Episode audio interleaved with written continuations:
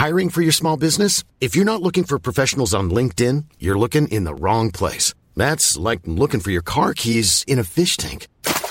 LinkedIn helps you hire professionals you can't find anywhere else, even those who aren't actively searching for a new job but might be open to the perfect role. In a given month, over 70% of LinkedIn users don't even visit other leading job sites. So start looking in the right place. With LinkedIn, you can hire professionals like a professional. Post your free job on linkedin.com slash people today.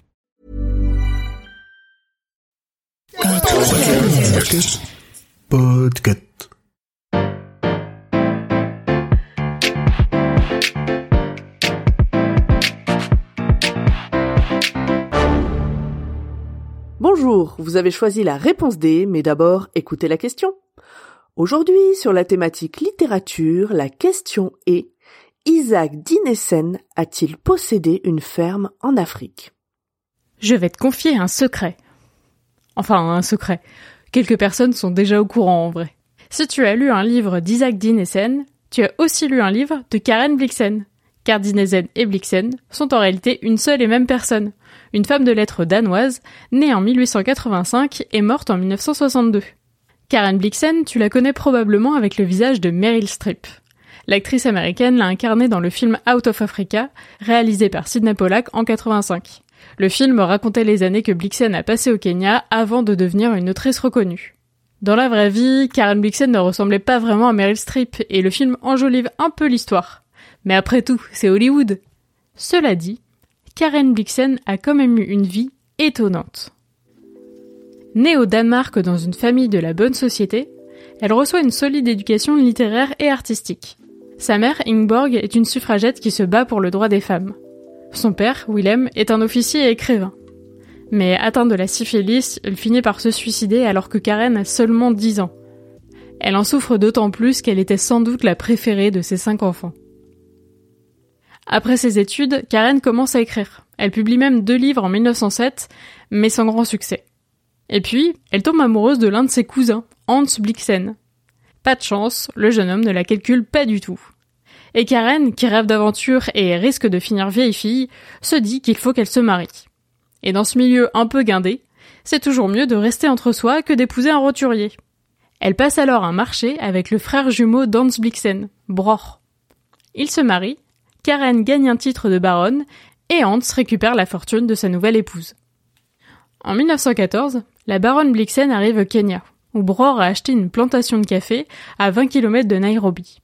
C'est la fameuse ferme au pied des collines du Ngong, décrite dans la première phrase de son livre La ferme africaine. Blixen va y vivre pendant 17 ans. Elle aura le temps d'être ruinée, car le café pousse mal à cette aptitude, d'être malade, car son mari va lui refiler la syphilis, d'accueillir le prince de Galles, futur Édouard VIII, lors de l'une de ses tournées, et surtout de collecter des souvenirs pour écrire son futur chef-d'œuvre. Mais avant cela, en 1931, c'est le désastre.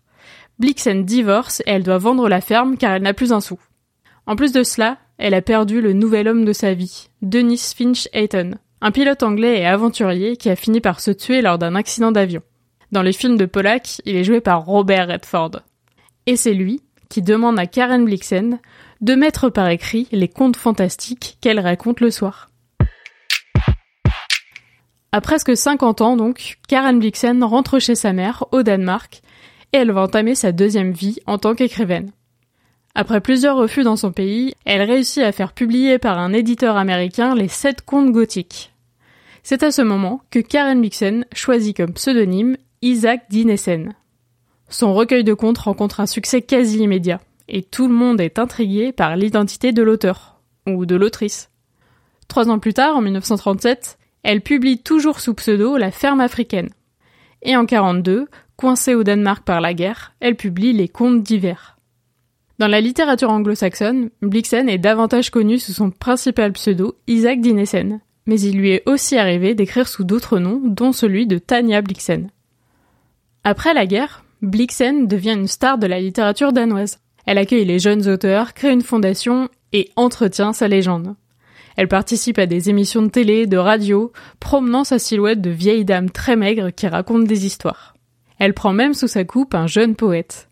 Il y aura entre eux une curieuse relation dominante-dominée. Un film devrait d'ailleurs prochainement raconter cette drôle d'histoire. Après sa mort en 1962, le gouvernement danois a racheté la ferme au Kenya et l'a offert au pays tout juste indépendant. C'est aujourd'hui un musée et il est meublé en partie avec les éléments du décor du film de Pollack. Le film a d'ailleurs remporté 7 Oscars en 1986, dont celui du meilleur film et du meilleur réalisateur. Il faut croire que l'œuvre de Karen Blixen est propice aux statuettes. L'une de ses nouvelles, adaptée au cinéma, Le Festin de Babette, a aussi remporté l'Oscar du meilleur film en langue étrangère en 1988.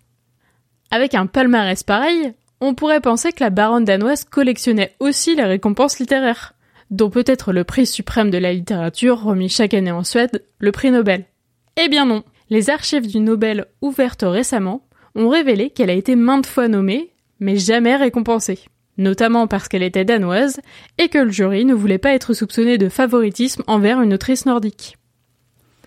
En 1954, le lauréat a déclaré qu'il ne méritait pas ce prix. Il a cité trois autres auteurs qui, selon lui, méritaient plus de le recevoir. Karl Sandberg, Bernard Berenson et Isaac Dinesen. Et tu sais qui est cet humble écrivain qui a reçu le Nobel en 54 Je suis sympa, je vais pas attendre un autre épisode de la réponse D pour te donner la réponse. C'était Ernest Hemingway. Bravo, c'était la bonne réponse. Pour aller plus loin sur ce sujet, retrouvez les sources en description. La réponse D est un podcast du label Podcut. Vous pouvez nous soutenir via Patreon ou échanger directement avec les membres du label sur Discord. Toutes les informations sont à retrouver dans les détails de l'épisode. À lundi pour un nouvel épisode sur la thématique sport.